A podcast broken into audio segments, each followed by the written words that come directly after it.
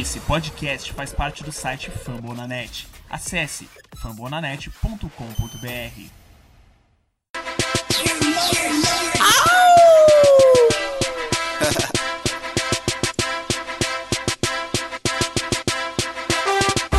All my Philadelphia Eagle fans, players, staff, supporters, investors, haters. Got pride. We Eagles, but we got the heart of a lion. Fly, Eagles, fly on the road to victory. Hit 'em low, hit 'em high, and watch our Eagles fly on the road to victory. Welcome to the city of brotherly love. It's a 215 Philadelphia 1. Black green since birth, man. Sejam bem-vindos ao segundo episódio do Greencast Brasil. Nesse segundo episódio, nós iremos discutir o período de free agency, que começou bem agitado para o Eagles, e para discutir um pouco sobre as decisões tomadas por Howie Roseman e sua equipe, trouxemos um convidado a mais no programa de hoje. Além do Pedro Henrique Oliveira, do Eagles Insider BR, que é integrante fixo do nosso podcast, contamos também com a presença de Yuri Amauri, do Eagles News BR. Mas antes de cumprimentar os nossos convidados, eu gostaria de pedir a todos os nossos ouvintes que ainda não nos seguem para acessarem o Twitter e seguir a nossa página, GreencastBR. É só entrar lá no Twitter e colocar GreencastBR. E para todos aqueles que estão nos ouvindo através das inúmeras plataformas em que o nosso podcast é disponibilizado, deixem sua avaliação, pois ela é muito importante para nós. Agora sim, dando início ao nosso Greencast de número 2, eu gostaria de agradecer a presença de todos, iniciando por ele, que vocês já conhecem do nosso episódio anterior, Pedro Henrique. E aí, Iago, e aí, Yuri, parecido o nome de vocês, mas e, e, uh, olá também para a nação do Philadelphia Eagles que está aqui nos ouvindo, tentando buscar mais informações, entender mais sobre alguma coisa. Muito obrigado por vocês estarem ouvindo esse podcast. Uh, qualquer coisa, falem comigo no Twitter. Eu sou o Pedro Oliveira, do Eagles Insider BR. E, olha, muito obrigado mesmo por vocês estarem nos ouvindo aqui e estamos prontos para o início do podcast. Passo a minha palavra aí para o Yuri.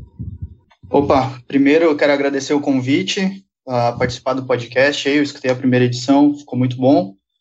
É um prazer estar aqui gravando com vocês e falar com toda essa torcida do Eagles. Muito obrigado a todo mundo que está escutando aí. É isso aí. Então, o nosso podcast de hoje ele tem um foco, que é a free agency. E nós pretendemos analisar todos os moves que o Eagles fez durante essa free agency, dar nossa opinião e dar nossa análise do que isso pode representar para o nosso time na próxima temporada de 2017. É, para tanto, a gente vai começar falando de umas partes que mais me doeu nessa free agency, algo que foi muito triste, mas que para muitos era necessário. A dispensa do Conor Barvin. A dispensa do Barvin gerou uma economia de cap para o Eagles de 7,75 milhões em 2017, permitindo assim que o time fosse atrás de outros jogadores, como já aconteceu. É, Yuri, o que você tem a dizer sobre a dispensa do Conor Barvin? Você acha que ela foi algo correto? Era necessário ser feito? Qual é a sua visão sobre essa dispensa? Bom, infelizmente foi um, é, o, a gente teve que cortar o Barvin, foi um movimento acertado do, da, do front office do Eagles. O Barvin é um ótimo jogador, mas infelizmente não encaixava no nosso esquema. Ele não, não produziu bem ano passado, a, a, mesmo tendo jogado muitos snaps. E ele até tinha dito que ele aceitaria reestruturar o contrato dele para continuar no Eagles, mas eu não acredito que era bom nem para ele nem para o time manter um jogador que não estava produzindo. Então o Eagles resolveu cortar ele até para dar uma, uma chance para ele é, conseguir outro time logo no começo da free agency. E pelos reportes que eu vi hoje, ele já está visitando o Bengals. Então eu acredito que ele deve achar outro time muito rápido. E você, Pedro, qual é a sua opinião sobre essa dispensa? Ah, uh, eu dói muito ter que dispensar o Conor Barkley, sinceramente. O cara é um, o cara é muito bom para para Filadélfia. Ele tem uns projetos muito legais se vocês puderem visitar a página dele no Twitter, vocês podem ver que ele, que ele tem alguns projetos para envolver a, a, própria comunidade da Filadélfia. Uh, são uns projetos super legais, sabe?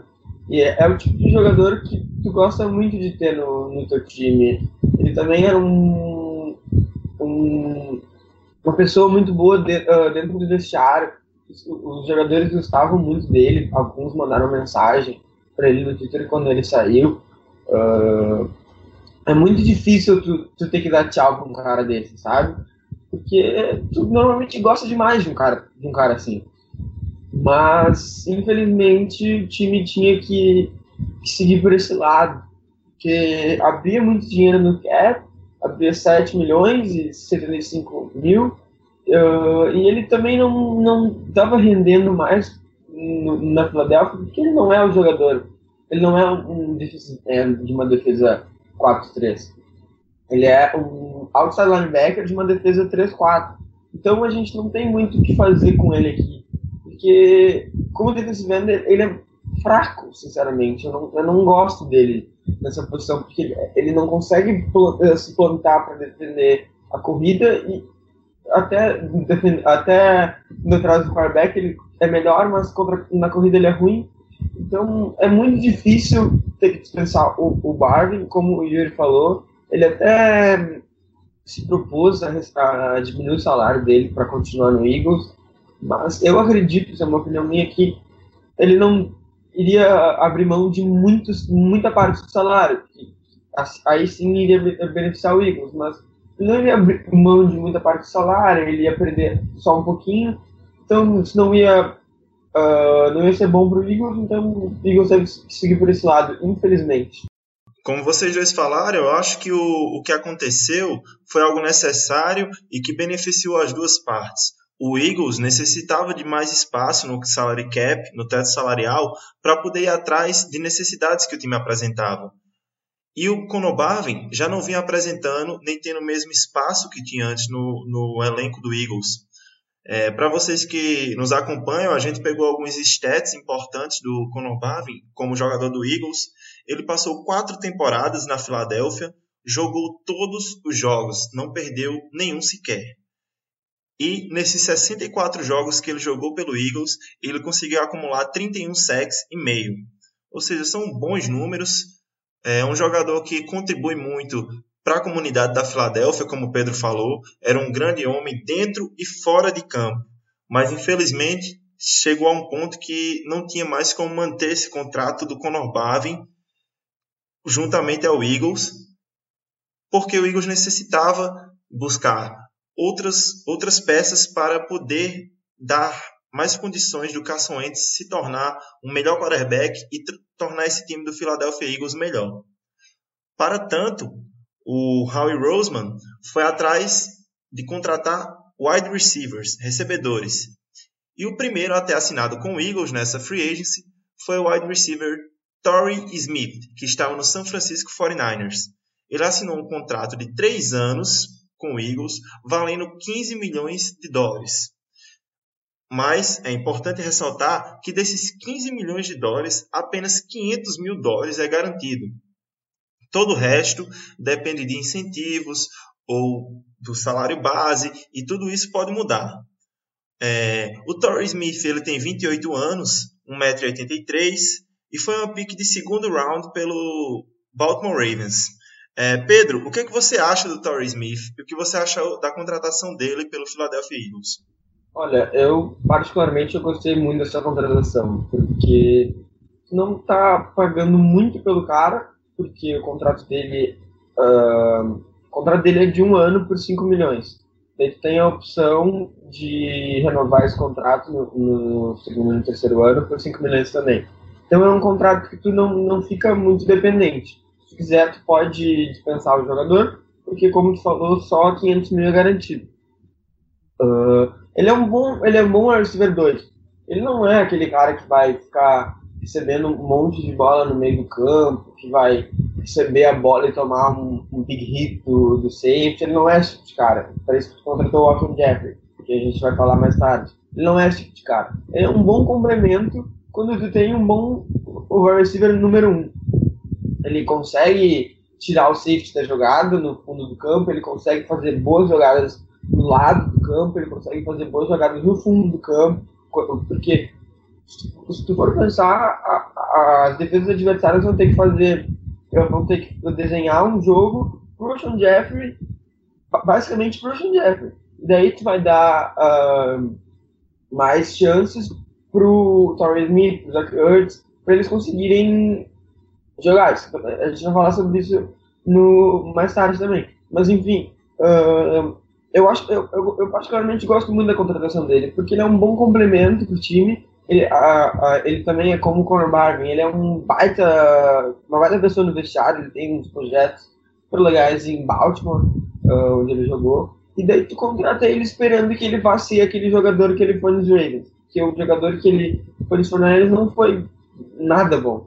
Ele foi super mal. Eu fui olhar um jogo dele, ele dropava umas, umas bolas fáceis de agarrar. Ele não, não foi um jogador bom nos Fornets.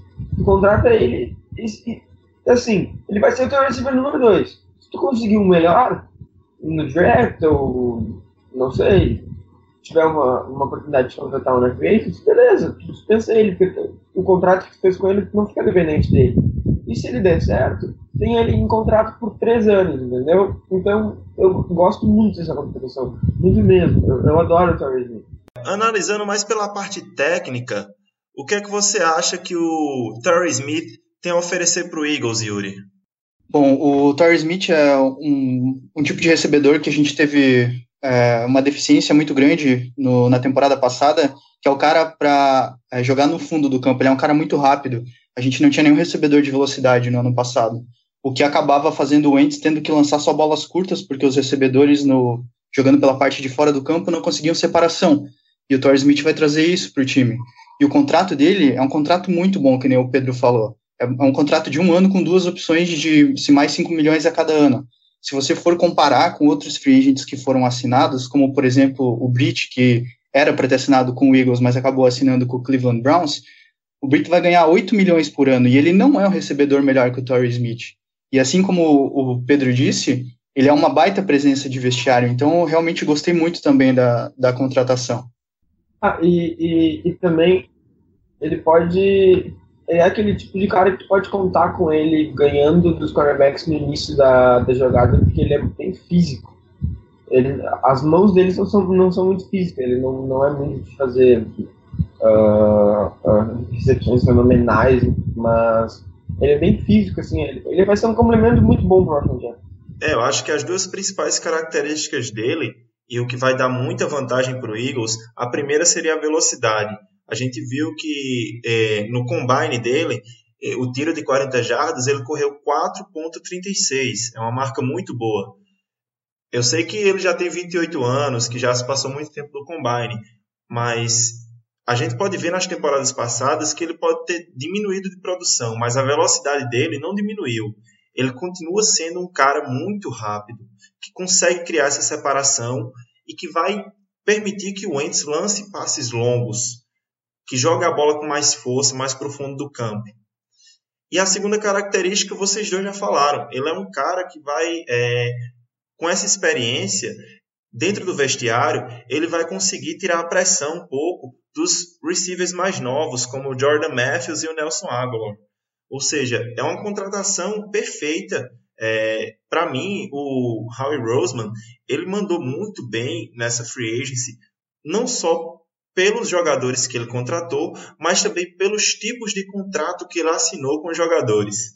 E isso nos leva à maior contratação de todas dessa free agency, que eu achei que o Twitter ia quebrar nesse dia, porque foi algo que as pessoas não estavam esperando muito. Quebrou, hein? E quebrou. Quebrou o Twitter nesse dia. A torcida do Eagles já estava meio desesperada, ficou pensando que íamos assinar apenas o Torrey Smith, que não íamos assinar mais ninguém, que não tinha cap para assinar mais ninguém, mas aí aparece o Howie Roseman e assina o Alshon Jeffrey por um ano, num contrato que pode chegar até 14 milhões. E muitos disseram na hora: ah, 14 milhões é muito dinheiro. Mas aí depois o Over the Cap lança as especificações do contrato. E são apenas 8,75 milhões garantidos mais 750 mil de bônus de treinamento, totalizando em média 9,5 milhões garantidos, o que vai forçar o Alshon Jeffrey a ter que ir muito bem nessa temporada para poder receber os 14 milhões do contrato, porque o resto do dinheiro, os outros 4 milhões e meio, são incentivos que ele só consegue se ele atingir um certo número de jardas, um certo número de recepções, um certo número de touchdowns, se o time for para os playoffs, se o time não for para os playoffs e ele for para o Pro Bowl. Ou seja, é um contrato sensacional.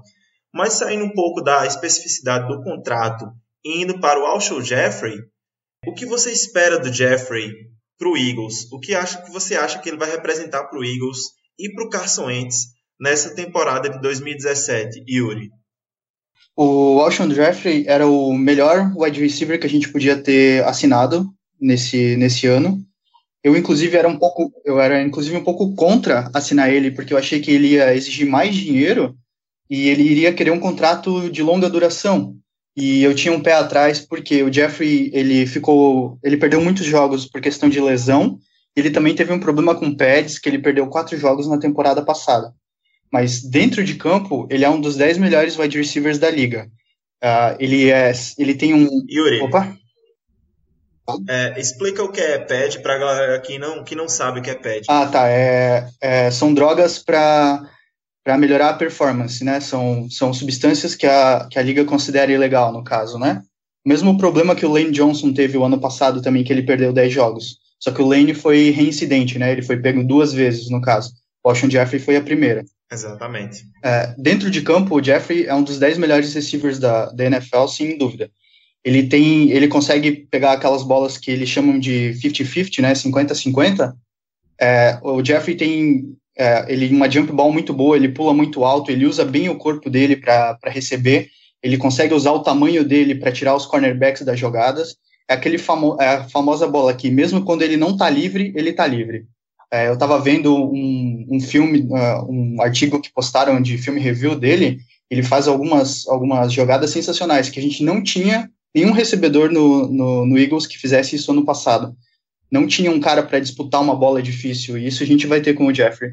É, sua opinião, Pedro? Olha, eu, eu fiquei muito feliz quando contrataram o Austin Jeffrey. Ele é um, como o Yuri falou, ele é, dentro de campo ele é uma receiver sensacional. Ele, ele ganha, se tu joga para cima, uh, sem detalhar um pouco, se joga bola para cima para ele disputar a bola contra o cornerback, ele vai ganhar. E ele pula para agarrar a bola de uma forma que, que me lembra até um pouco o Megatron, o Calvin Johnson que apresentou. Sério, eu só eu, eu acho que até foi o mesmo game film que eu vi sobre o Orphan Death, que eu até postei lá no Twitter. Uh, se vocês quiserem, vocês podem ver que o catch radius dele é ridículo. Chega a ser ridículo. Teve uma bola que, que o quarterback dos Bears jogou para cima dele, em cima do Josh Norman, e o cara chegou a pular 15 pés, assim. Ah, foi uma coisa. Foi uma coisa de outro mundo. Eu sou apaixonado, sinceramente, sou apaixonado pelo, pelo Austin Jeffrey e pela contratação dele. Ele é aquele tipo de cara que, que um quarterback novato precisa ter que se, se ele é pressionado, se o quarterback tá, teve pouco tempo para lançar a bola, ele vai na, na bola de segurança dele, vai ser o Washington Jeffrey. Uh, Washington Jeffrey ganha no início das rotas, o Washington Jeffrey é fenomenal, eu amei essa contratação. Tu tá, tu tá pagando só 14 milhões pelo cara, daí tu tem o direito, só tu pode negociar com ele, Uh, eu tenho um problema que ele é um pouco desligado, que ele que ele quer mais dinheiro do que jogar. Uh, mas se tu fo conseguir focar ele dentro de campo, eu acho que vai ser uma baita contratação e o melhor receiver que a gente tem aí na Filadélfia desde o Terrell Owens. E para ele receber esses 14 milhões, ele vai ter que mostrar isso dentro de campo, né? É, essa questão do catch radius, o Joe Douglas, que é um, o, um cara responsável que vai ser responsável pelo draft e está trabalhando junto com o Howie Roseman, falou muito sobre esse catch radius do Alshon Jeffrey na sua coletiva. O que isso quer dizer? É que muitas vezes o quarterback ele não consegue lançar a bola com tanta exatidão na mão ou na região torácica do, do recebedor, que é onde ele está tem melhores condições de receber a bola. E o que acontece? O Alshon Jeffrey ele é um cara que, quando o quarterback não consegue lançar essa bola correta, certinha, lança ela um pouco mais alta ou um pouco mais para os lados, ele consegue fazer essa recepção. Ele consegue ajustar essa falha do quarterback. A gente viu que o Wentz, por muitas vezes, teve essa falha no seu primeiro ano. Muitas vezes lançou a bola com mais força ou mais, mais alto do que deveria ter sido lançada. E os nossos recebedores não, não tinham a condição de fazer essa recepção. É, porque eu creio que o Alshon Jeffrey ele vai chegar para ser o, o, recebedor número um. E nós não tínhamos nenhum recebedor número um no nosso time. Nós tínhamos bons recebedores como Jordan Matthews e o Zach Ertz, mas eles não são recebedores número um. O Jordan Matthews ele não tem aquela confiança de recebedor número um. E eu acho que com a chegada desses dois novos recebedores, é, a produção do nosso corpo de recebedores pode aumentar muito mais. Não vai ter uma, uma pressão muito grande em cima do Nelson Aguilar, não vai ter uma pressão em cima do Jordan Matthews para ele ser um líder, porque agora nós vamos ter um líder dentro do vestiário, que vai ser o Torrey Smith, junto com o Jordan Matthews, que já, já tem todo o apoio do resto do elenco, e vamos ter um líder dentro de campo, que é o Alshon Jeffrey, que vai ser a bola de segurança do Carson Wentz. E por conta da qualidade do Alshon Jeffrey, muitas vezes as defesas vão acabar não percebendo o Jordan Matthews jogando no meio, o Zach Ertz jogando no meio. Como é que vocês acham que essas duas contratações é, afetam o Jordan Matthews, o Zach Ertz e o Nelson Aguilar? É, pode começar por você, Pedro. Olha, na minha opinião, afeta demais, porque as defesas antes dos jogos elas têm que planejar o jeito que elas vão defender o, o ataque adversário. Como a gente podia ver ano passado, não estou comparando o Austin Jeffrey com o Julio Jones, mas uh, como a gente podia ver ano passado, o, o Kyle Shanahan, que agora é, é treinador dos 49 ele gostava muito de explorar esse, esses matchups que se fala, mas é, não me lembro a palavra agora em português, mas o Kyle Shanahan explorava demais esses matchups. Ele botava o Julio Jones de um lado, ele botava o Mohamed Sanu do outro, ele dava os, os Tyrants, porque as defesas elas tinham que, que, fazer um, um, plano de jogo para o Julio Jones, porque é, é um cara fenomenal. E daí não tem como defender todo mundo, não tem como defender todas as peças do ataque. Daí o Air 2 ele vai acabar desfavorecendo disso, ele vai acabar ficando mais, uh, mais livre. O slot receiver também vai, vai ficar mais livre, era o Taylor Gabriel nos Falcons. Daí, contra o Eagles, uh, a gente não tem um jogo terrestre forte. Né? Eu acredito que a gente não vai ter, porque eu acho que a gente não vai investir tanto no jogo terrestre. A gente não vai ter um jogo terrestre tão forte quanto os Falcons, a gente não vai ter um ataque tão forte quanto os Falcons, porque o ataque deles era historicamente, é historicamente um dos melhores da liga ano passado. E as defesas vão ter que montar um plano de jogo para o Alshon Jeffrey. E no momento que elas fazem isso, elas abrem muita oportunidade para o Zach para o Jordan Matthews, para o Torrey Smith, o Brent Selleck, o Trey Burton, para o Nelson Aguilar, o Darren Sproles, que é muito bem utilizado no, no jogo aéreo. Então, eu acho que o que mais me anima, num certo modo, na competição do Alshon Jeffrey é isso porque tu vai, uh, tu vai abrir espaço para os outros poderem jogar. Que se falava muito no ano passado que a gente tinha um monte de receiver número 2. Que o Nelson Aguilar era receiver número 2, que o Jordan Matthews era receiver número 2. Todo mundo era. Que o Darwin Beckham era receiver número 2, todo mundo era receiver número 2. A gente não tinha um verdadeiro receiver número 1. Um. E agora eu acho que a gente vai se encaixar nesse jeito, porque o Washington Jeffrey, além de, de fazer recepções espetaculares, de, de ganhar na scrimmage, ele vai abrir uh, o jogo para os outros recebedores. E ele vai abrir o, o jogo para os outros recebedores, mas ele também não vai fazer recepções uh, espetaculares, ele também não vai. Na maioria dos jogos ele vai passar das 100 jardas, das 80 jardas. Então eu estou muito feliz com a contratação do Sean Jeffrey por causa desses, desses fatos que a gente está falando agora. Abre muito o playbook do Eagles, né? Vai dar um, uma nova cara ao playbook do Eagles. Isso porque só, só, terminando um pouquinho, porque o ano passado o, o ataque do Doug Peterson era muito limitado. Ele chamava rotas curtas, slants, uh, screens. Ele era muito limitado. Daí vai poder abrir mais, vai poder botar o Washington para correr lá no, no, fundo do campo, o Torres Smith para correr no fundo do campo, porque uh, vai poder abrir muito mais o playbook, como tu falou. Isso vai ser espetacular, sinceramente. Estou muito feliz.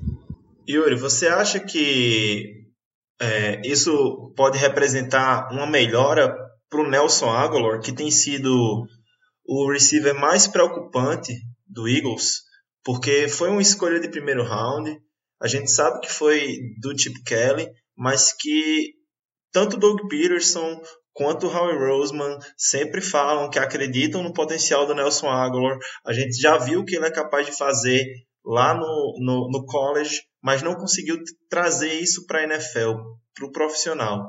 Você acha que a, a, assinar esses dois caras, como o Torrey Smith e o Alshon Jeffrey, pode trazer algum tipo de melhora para o Nelson Aguilar, ou, na sua opinião, é um caso perdido?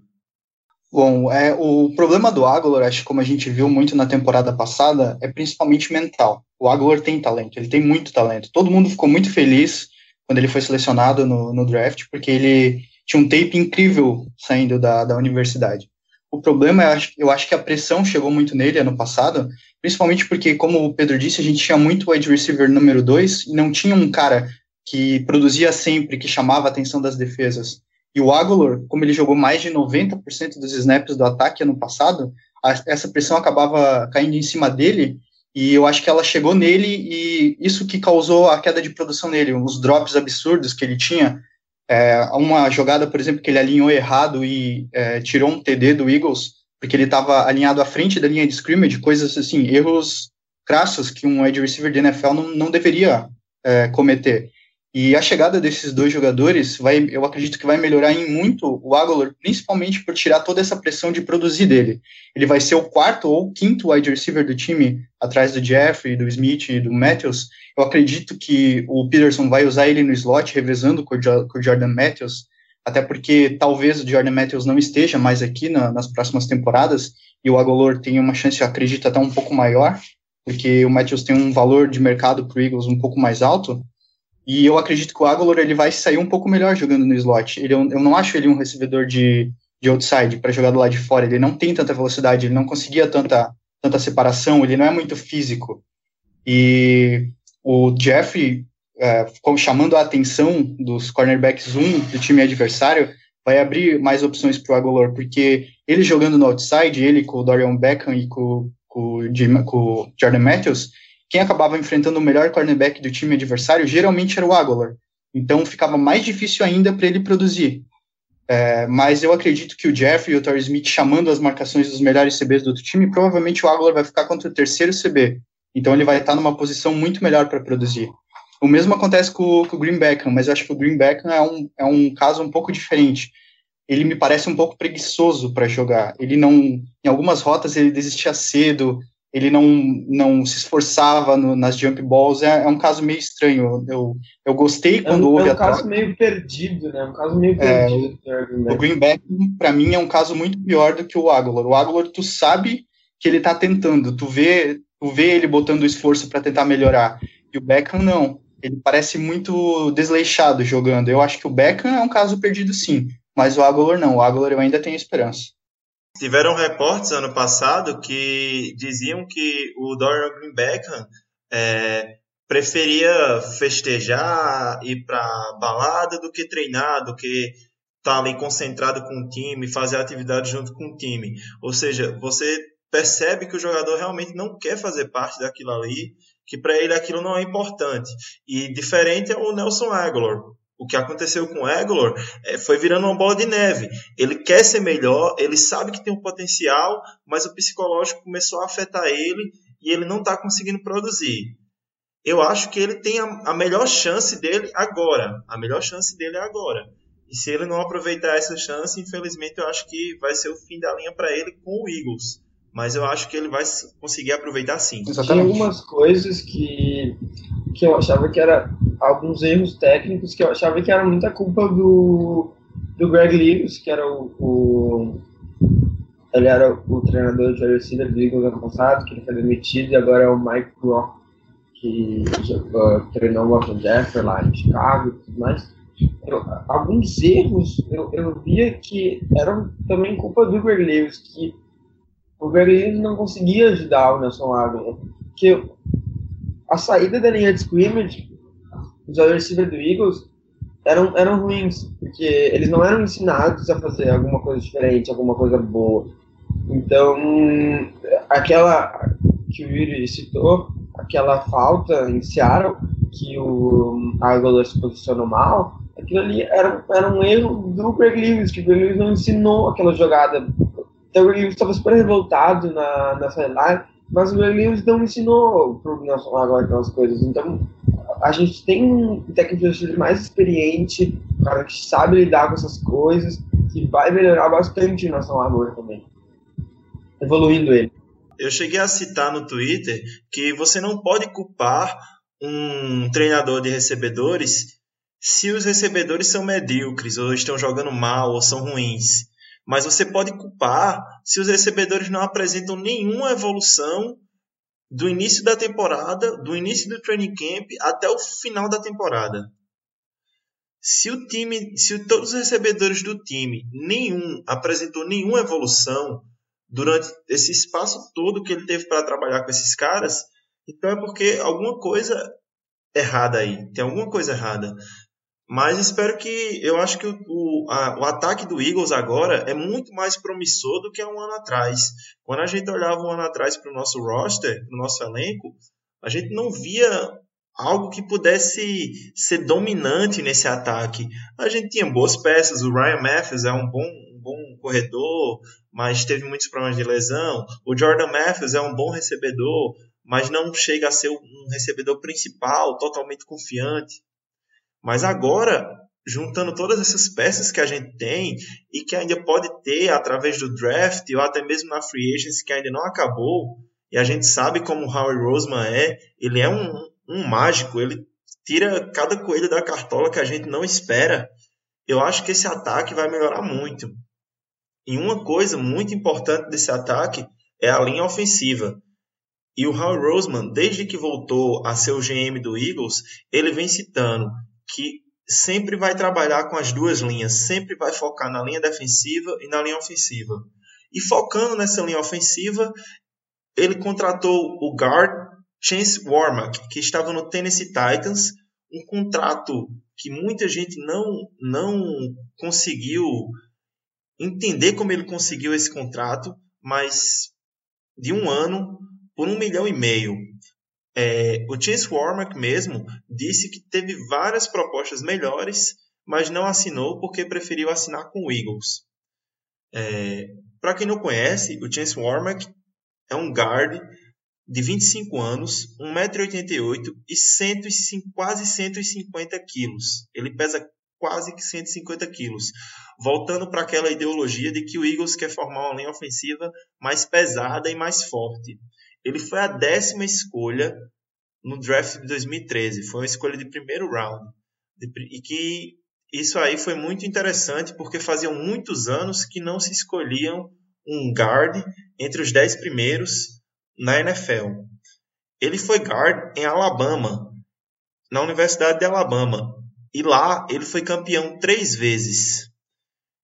Quem coordenava ele era o Jeff Stoutland, e hoje o Jeff Stoutland está no Eagles e esse é um dos motivos pelo qual o Chance Warmack teria assinado com o Eagles. Yuri, o que é que você espera do Chance Warmack no Eagles? Bom, eu acho principalmente que ele vem para ser backup, pelo menos agora no começo.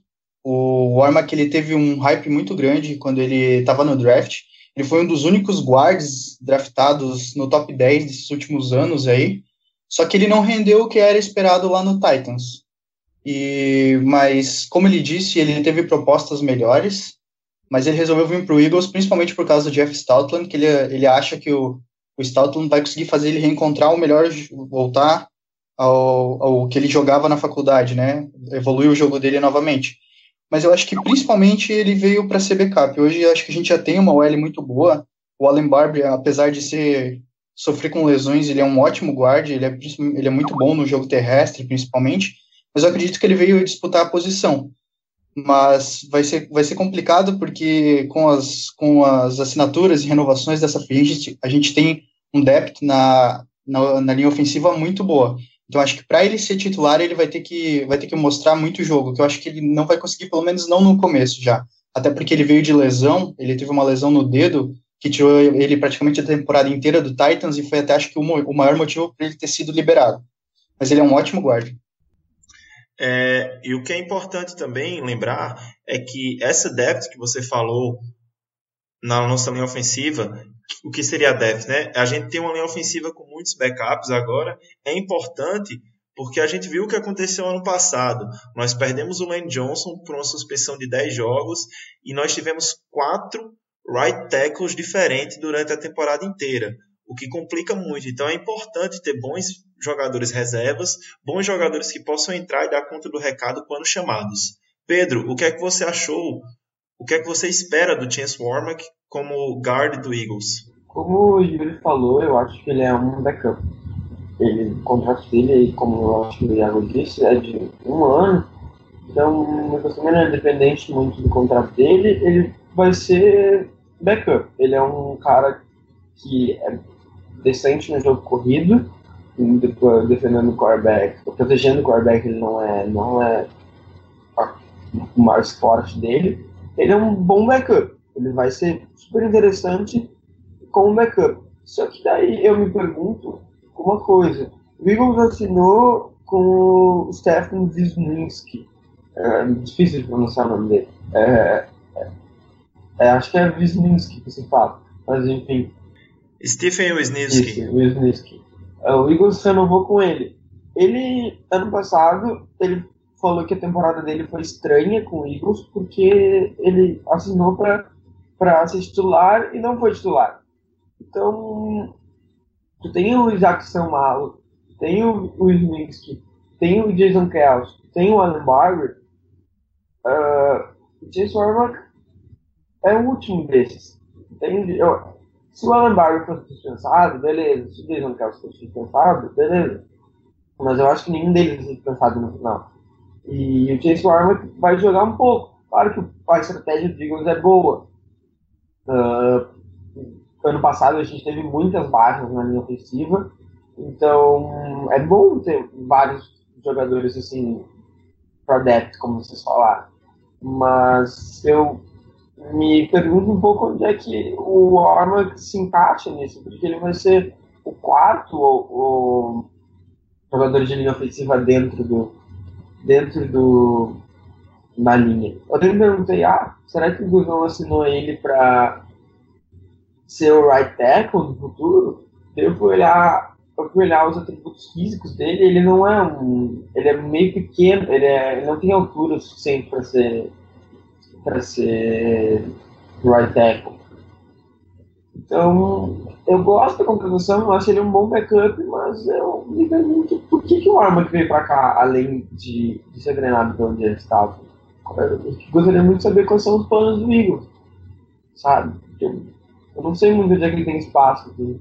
Como a free agency ainda está em aberto, a gente fica se perguntando isso e foi muito perguntado por vários repórteres no, no Twitter mesmo. Se o Eagles estaria dispensando Jason Kelsey ou o Allen Barber. Então a gente vai ter que esperar um pouco mais, é, pelo menos passar essa free agency, passar o draft, para ver quais vão ser as condições do Chance Warmack nesse, nesse elenco do Eagles, né? É, que ele vai estar tá reencontrando o Jeff Stoutland. O Jeff Stoutland gosta muito dele, então o Jeff Stoutland vai querer que, a defesa, é, que o ataque use ele, né? Então é bem complicado. E você falou sobre a renovação do Stephen Wisniewski. É uma renovação de três anos, ou seja, eles realmente querem um cara por aqui. São, é um contrato de 9 milhões que pode chegar a 15 milhões em incentivos, mas desses 9 milhões, apenas 3 milhões e meio é garantido. E hoje tivemos uma notícia que muitos não esperavam. O Eagles contratou, trouxe de volta o quarterback Nick Foles num contrato de dois anos, podendo chegar a 11 milhões, com 7 milhões garantidos. Todos, todos que estão escutando aqui, se são torcedores do Eagles, sabem que é o Foles. A gente ficou se perguntando o porquê dessa contratação, mas para você, Yuri, o que representa o retorno do Foles para o Eagles? Bom, uh, todo mundo que, que torce para o Eagles lembra daquela temporada fantástica que o Foles teve quando o Vic se machucou. O jogo que ele lançou um recorde de, de TDs em uma única partida, foram sete. Teve uma, uma, um touchdown para interceptação, uma rate de touchdown para interceptação muito boa. Ele lançou 27 touchdowns e apenas duas interceptações. Mas, no geral, o Foles não é um, um QB titular mas ele é muito, muito bom de para ter como backup, porque principalmente ele já jogou no Eagles, ele conhece a maioria do, dos jogadores que estão lá. Ele jogou com o Doug Peterson em é, lá no Chiefs, quando o Doug Peterson era coordenador ofensivo, então ele conhece não, tão não, o ataque. Ele jogou, não? ele jogou com o Doug Peterson quando o Doug Peterson era treinador de quarterbacks do Eagles em 2012, no primeiro ano dele, quando o Andy Reid ah. era era era treinador principal aqui. Head coach. É que eu achei que quando o Peterson, quando ele foi lá, um ano, um ano antes do Peterson ter saído, mas então eu tô, tô enganado. Ah, não, é que ele jogou só ano passado no Chiefs e ano passado o Peterson já era head coach do Eagles. Certo. É, mas mesmo o Foles, ele é, ele é um QB mediano, ele ele pode, ele pode levar teu time a uma ou duas vitórias, mas ele não é um QB para assistir a temporada inteira mas principalmente ele saiu muito mais barato do que o, o, o, contrato do Chase Daniel, por exemplo, e eu acredito que ele vai ajudar bastante o, o Carson Wentz aí da, da sideline. E exatamente agora acabou de chegar a informação de que o Chase Daniel foi dispensado hoje. A gente já esperava é, que isso fosse acontecer. Ele acabou de ser dispensado. O Howie Roseman soltou uma nota agora através do, do Twitter oficial do Philadelphia Eagles e todo mundo está reportando que o Chase Daniel foi realmente dispensado. É, é, um pouco preocupante essa dispensa porque ela gera quase 6 milhões em dinheiro morto, mas muitos dizem que o Daniel e o Eagles estariam chegando num, num acordo para reestruturar o contrato onde as duas partes saíssem satisfeitas o contrato do, do Daniel, ele tem uma cláusula que eles chamam de offset, que se o Daniel assinar com outro time, 5 milhões do dinheiro garantido que sairia do cap do Eagles, o próximo time vai pagar, claro, né? Se ele for ganhar 5 milhões por ano, pelo menos. Então, ainda ele, se ele assinar com outro time, ainda a gente vai tomar um cap hit menor. Mas mesmo assim é um cap hit grande. É, dependeria de quanto o outro time fosse pagar a ele, né? Mas mesmo assim, eu acho que é uma boa troca, porque o Nick Foles é melhor que o Chase Daniel. O Nick Foles vai sair mais barato do que o Chase Daniel. E o Nick Foles já tem, eu acho que uma história com o Eagles. É, ele jogou 28 partidas pelo Eagles, lançou para 46 touchdowns, 17 interceptações, possui o recorde da NFL em mais passes para touchdown em um único jogo, que foi o que você falou, 7 passes para touchdown. Isso é algo muito impressionante, né? Ele foi o MVP do Pro Bowl em 2013. E isso apenas jogando três anos no Eagles, né? Ele teve uma queda recente na sua carreira, isso é perceptível, mas ele pode ser um quarterback reserva melhor do que o Chase Daniel. Eu acredito nisso, eu, pelo menos eu espero nisso. Eu estou mais feliz tendo o Nick Foles como backup do que o Chase Daniel. E para fechar mais um pouco dessa parte da free agency, para a gente da free agency do Eagles, para a gente poder tratar de outros assuntos, alguns outros nomes que renovaram com o Eagles, né, que já faziam parte do elenco e que vão estar com a gente por mais uma temporada, mas que não são jogadores tão importantes. É o safety Jalen Watkins e o linebacker Najee Good. O Nadir Good é um jogador muito importante para o Special Teams, né? É, o que é que vocês acham dessas renovações? O que elas representam para o Eagles? Ah, um, não representa muita coisa. O Jalen Watkins estava no primeiro ano dele como safety, antes de jogar de cornerback. Então ele provavelmente vai evoluir um pouco, mas ele é uh, safety para compor elenco. Ele é horrível como safety, teve touchdown do Steve Smith em cima dele, que foi. Uh, não gosto nem de lembrar desse touchdown, porque o Steve Smith doutrinou o Jalen Watkins, o Jalen Watkins estava completamente perdido. Ele não é muito bom como safety, e o Najee Good é um cara interessante porque ele é um cara bom pro grupo, uh, ele, é um, uh, ele, joga de linebacker, é um cara bom pro grupo e ele é um cara muito, mas assim, muito bom nos teams. Então, não tem muita diferença essas renovações, mas não são coisas ruins. Bom, como o Pedro falou, o Dylan Watkins ele é um, safe, um safety no máximo mediano. Ele era corner antes, ele já esteve no Eagles há um tempo atrás, mas ele foi dispensado no começo da, da temporada passada, na, na agency passada.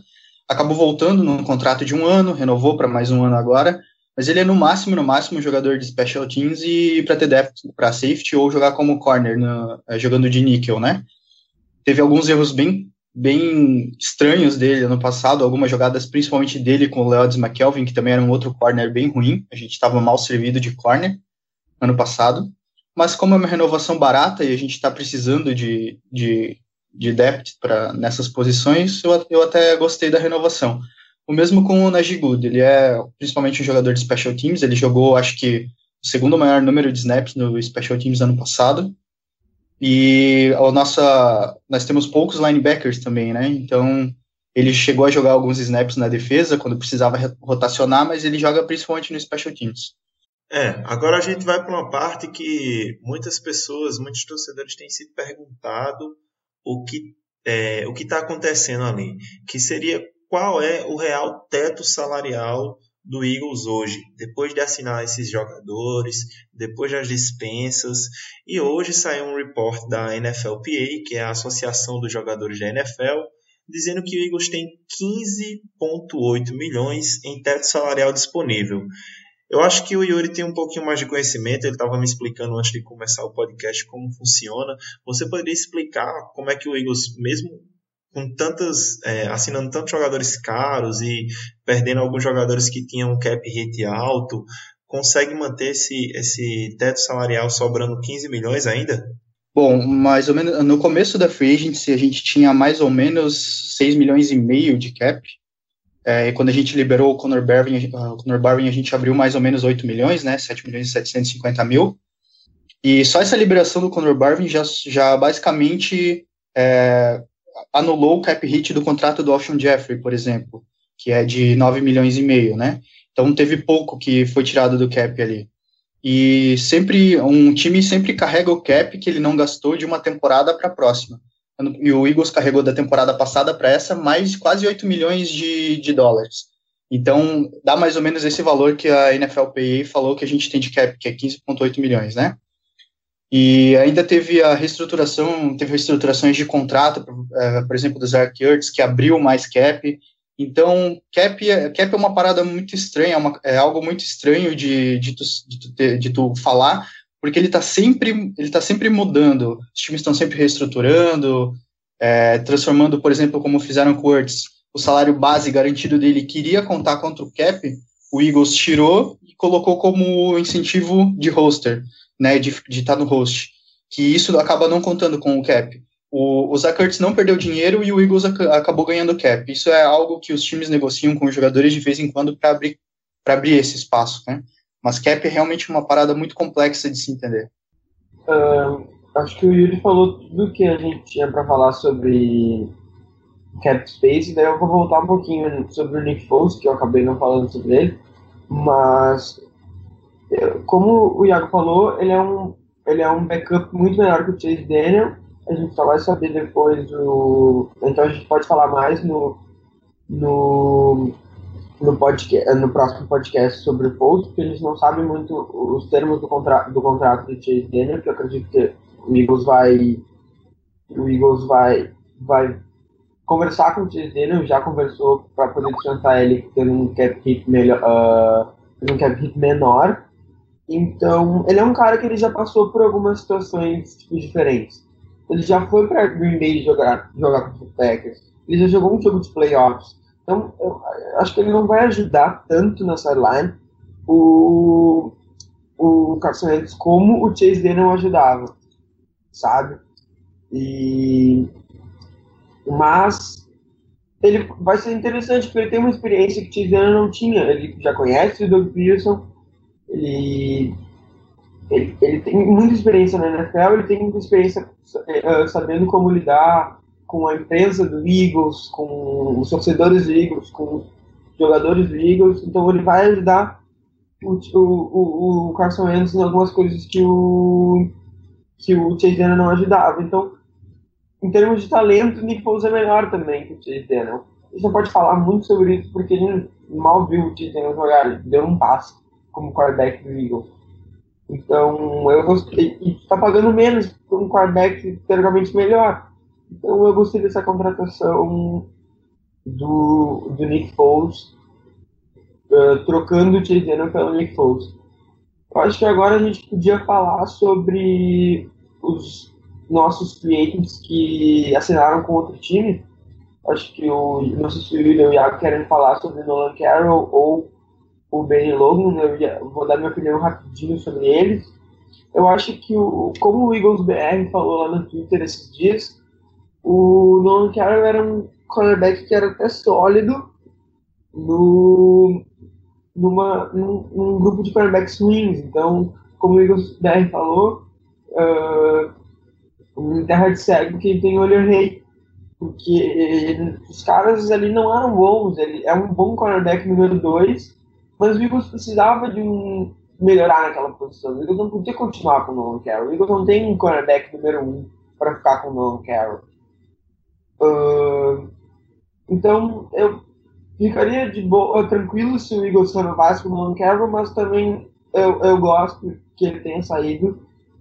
E sobre o Ben Logan, eu acho que o Ben Logan pediu muito dinheiro para continuar. O Eagles ofereceu um contrato longo para ele continuar no Eagles para continuar aqui, mas ele não quis, ele não quis ficar no ele não quis aceitar o dinheiro que você ofereceu, então ele, ele assinou com o Chiefs, e o, o Nolan Carroll assinou um contrato de 3 anos por 10 milhões, uh, 10 milhões garantidos por Nolan Carroll, e o, o Benny Logan assinou com os Chiefs.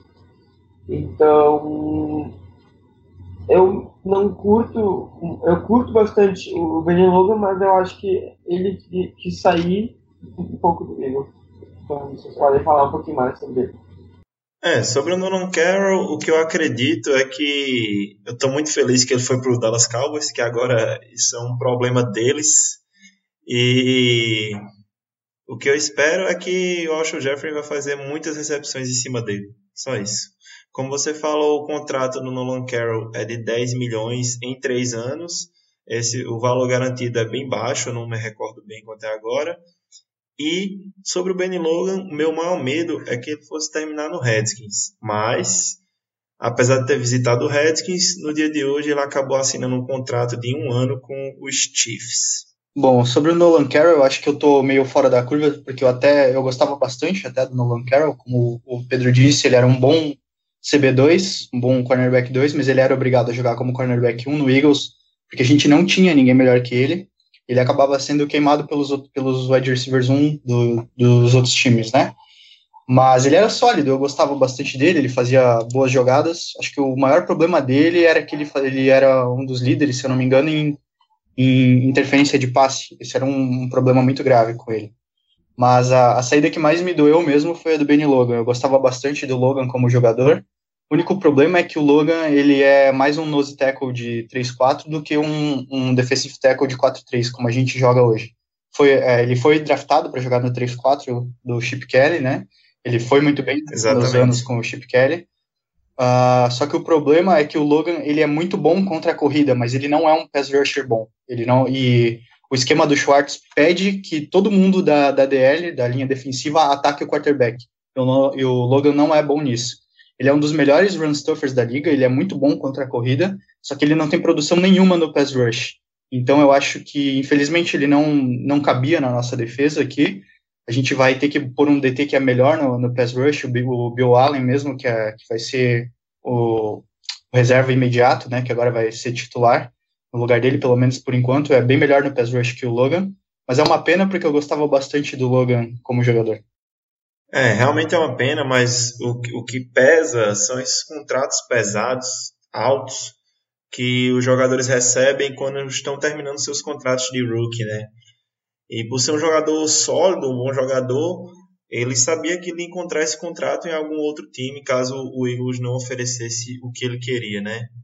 É, eu acho que a gente conseguiu cobrir bem todo, todos esses primeiros dias de free agency, tudo que aconteceu com o Eagles, falando sobre salary cap, falando sobre as contratações, sobre os jogadores que saíram.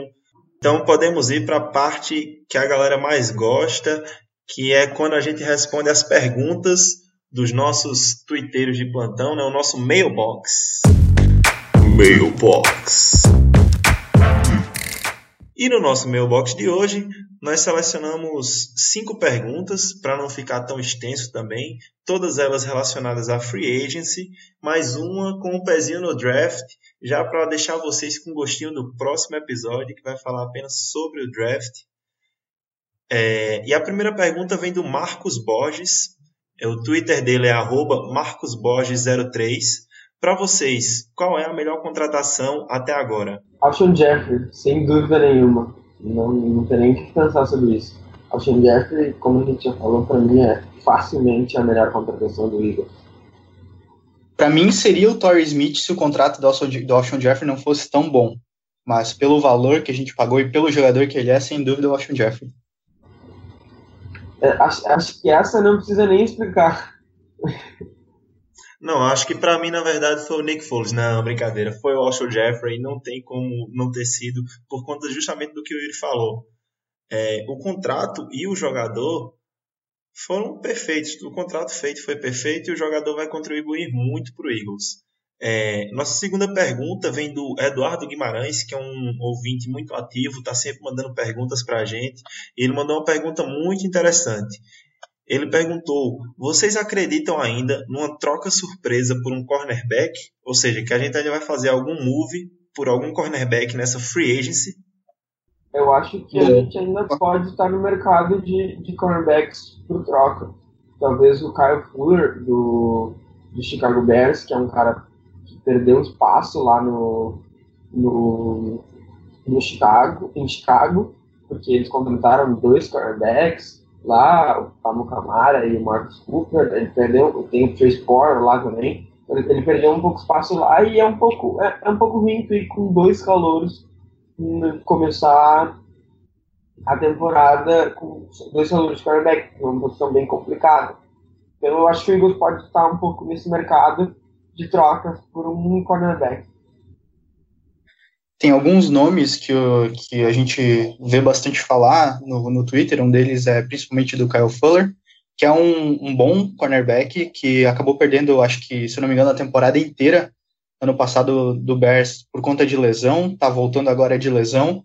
O Bears assinou contratos grandes com outros dois corners, então isso, isso diz que eles não confiam muito se o, se o Fuller vai voltar a jogar bem, que vai voltar, vai voltar a jogar, então pode ser um nome para essa troca. Outro nome que a gente sabe que está procurando para sair do time dele agora é o Malcolm Butler, cornerback de, de New England. Porque New England assinou com o Stephen Gilmore, deu bastante dinheiro para ele, e o Butler também satisfeito com isso.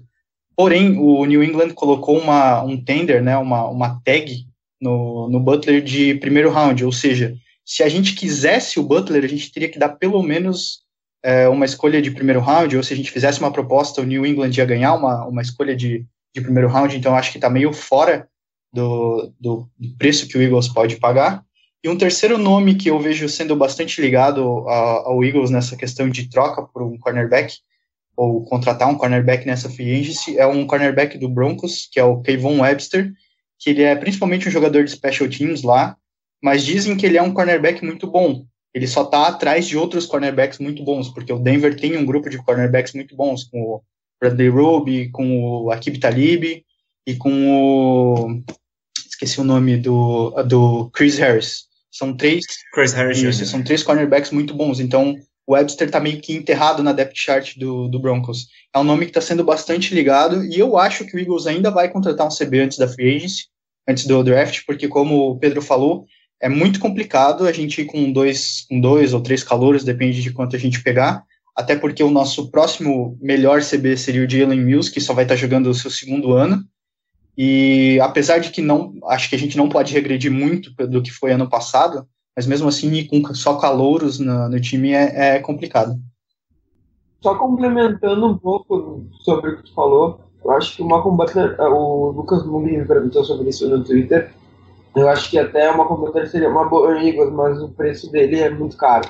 Não tem como pagar uma escolha de primeiro round para o Malcolm Butler. Ele é um jogador super bom, mas ele vai ter que pagar uma escolha de primeiro round e tu ainda vai ter que dar um contrato muito grande para ele, porque ele quer bastante dinheiro. Então acho que é porque ele, ele, é porque ele é free agent, ele é free agent restrito nessa temporada e na temporada que vem ele vai ser irrestrito, né? Então a gente teria que dar uma pique de primeiro round e ano que vem ainda estender ele provavelmente num contrato grande. Então eu acho que é, que é quase impossível o Eagles conseguir o Butler.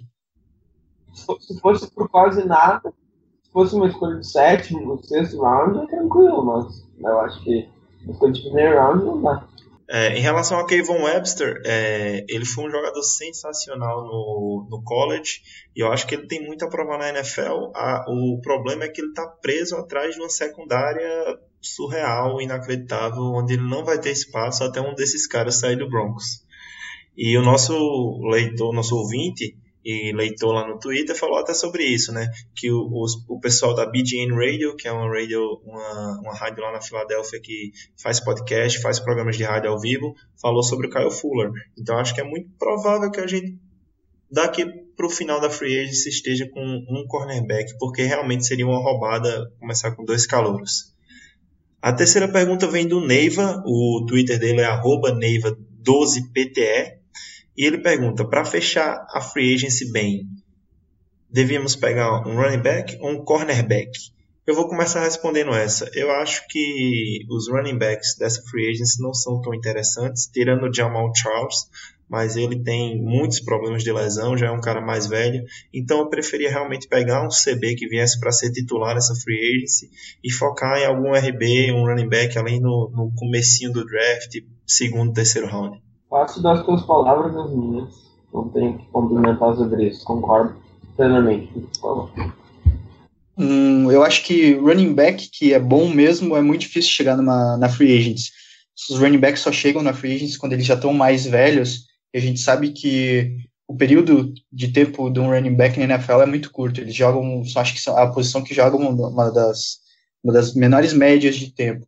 Então, o que a gente tem na, na, na free agents para escolher de running back são só os famosos band-aids, caras que a gente vai contratar, vai ficar um ano, dois no máximo, e depois a gente já vai ter que dispensar de novo. Então, acho que não só por não ter jogadores bons, mas acho que contratar running backs na free agency não é a resposta. Acho que a gente não, a gente vai melhor contratando um CB mesmo. Concordo. É, a, a quarta pergunta vem do Diego Taete o Twitter dele é DPT, DPTaete, e ele pergunta: com a saída do Benny Logan, quem irá jogar ao lado de Fletcher Cox e Vinnie Curry? É, pelo menos por enquanto, na nossa depth chart, o reserva imediato do Benny Logan é o Bo Allen, o Honey Bobo, que não é um, um jogador que, que é um grande, seria um titular, né? Mas a gente vê muitos reports falando que o Eagles gosta muito do undrafted free agent, é o Destiny Vael, que jogou ano passado e volta para jogar esse ano. E ele pode aparecer várias vezes, cada vez mais nessa próxima temporada. Mas é, hoje, nossos, nossa linha defensiva titular seria Brandon Graham, Fletcher Cox, Bo Allen e Marcus Smith. Não, eu acho que o, uh, o Marcus Smith está tá listado acima do Vinnie Curry na, na depth chart. Oh, e Vinnie Curry, é porque eu troquei. Ah, o, o, Smith seria o reserva do Vinnie Curry. Assim, é, eu acho que vai ser o Bo Allen por enquanto, mas o Destiny Vail deve jogar bastante snaps. Ele foi muito bem quando entrou ano passado, mas a, a linha ADL do Eagles é uma DL que rotaciona bastante. Muitas vezes, por exemplo, o Vinnie Curry nem joga de D ele entra e joga de DT e o Marcus Smith joga de DE, por exemplo. Então, principalmente com a saída do Logan, que era um titular na DL ano passado, eu acho que essa rotação deve acontecer mais ainda. Mas os dois maiores nomes são mesmo o Bo Allen e o, e o Destiny Vile. Eu acho que o Eagles também deve trazer alguém para complementar o Bo Allen e o Destiny Vile. Alguém no meio do draft, ou no terceiro, quarto, quinto round. Ou se sobrar um cara bom, ou alguém na free agency. Que gostava interessado no Jonathan Hankins, do, dos Giants se tiver uma oportunidade boa, eu acho que vai contratar algum jogador interessante. Ou pegar no draft. É, o que a gente tem que deixar bem claro é que a free agency ainda não acabou. Então o Eagles tá, pode estar buscando cornerbacks, pode estar buscando tackles, defensive tackles ou defensive ends. Já saíram reportes que o time está buscando é, alguma informação sobre contratar o Jonathan Hankins. Então, a preço de hoje, a gente está passando para vocês apenas quem seriam os titulares, que no caso, no lugar do Ben Logan, seria o Bo Allen, mas com muitas, muitos snaps também para o Destiny. E a última pergunta de hoje vem do Ramon Gomes, arroba Ramon Gomes F, e ele pergunta: Apesar de termos contratado dois wide receivers, se sobrar um receiver de qualidade no draft, não deveríamos pegar ele no lugar de um cornerback? A resposta é é, simples e curta. Não. Porque se a gente pegar um receiver no draft, ele vai ser o quarto ou o terceiro receiver do time. Então não faz sentido pegar um receiver no início do draft. Talvez algum para elenco, quarto, quinto, sexto round, aí tudo bem. Mas no início, não. A gente tem que ir de cornerback. Eu acho que só tem uma só tem uma cenário plausível da gente pegar um receiver é se todos os quarterbacks que são jogadores de primeiro round forem draftados antes da escolha do Eagles. O que eu acho meio complicado, porque o draft desse ano é, me parece ser um draft muito bom na classe de cornerbacks. Tem pelo menos uns cinco ou seis cornerbacks que podem ser draftados no primeiro round, que não seria uma, uma reach. Mas mesmo que sobrasse o Mike Williams, por exemplo, ou o Corey Davis, que são os dois melhores uh, wide receivers do draft, eu não pegaria um wide receiver, porque a gente já supriu essa necessidade na free agency e a, gente, e a nossa maior necessidade de longe é, é cornerback. A gente não tem um cornerback titular, um cornerback de confiança para jogar. É, eu concordo plenamente com vocês, né? A gente, a gente tá com um corpo de recebedores aí que, para mim, tá entre os melhores da liga agora. Nós temos muitos recebedores de qualidade. Então não faria muito sentido trazer mais um recebedor mas também não descarta a opção de trazer um cara além nos rounds no meio, no segundo dia de draft. É, queria agradecer muito todos que mandaram perguntas. Infelizmente a gente não pode responder todas, porque senão nós passaremos horas aqui respondendo e a gente não quer deixar um programa tão longo. Queria agradecer o Yuri e a Mauri. Espero que você possa voltar outras vezes. Deu um, deu um, foi muito, deu muito certo ter você aqui no nosso podcast, receber você aqui hoje e você deu boas opiniões. Espero que você possa voltar. Queria agradecer também o Pedro, que já é do elenco fixo do nosso podcast, que traz sempre análises táticas muito boas. Ele sempre, quando vai falar de algum jogador, ele fala das características técnicas e táticas dele. Eu gosto muito dessa visão mais, mais aprofundada sobre os jogadores. É, muito obrigado, Yuri. Espero que você possa voltar aqui. Eu que agradeço o convite. Como eu disse, foi um prazer estar aqui é, podendo participar do podcast. E sempre que puder, vou aparecer por aqui. E você, Pedro, muito obrigado e até o próximo episódio. Obrigado, Iago. Obrigado por estar aqui comigo sempre uh, nesse podcast. Obrigado, Yuri, também por ter participado com a gente. Tenho certeza que tu vai voltar aí ao longo da temporada, ao longo da off-season. E obrigado a todos os torcedores do Eagles por estar nos ouvindo. Se vocês puderem dar opinião nas plataformas que vocês estão ouvindo, se puderem mandar mensagem lá no, no e-mail, no Twitter. Uh, e muito obrigado a todos vocês e muito obrigado, uh, Iago e Yuri. É isso aí, galera. Muito obrigado e até a próxima.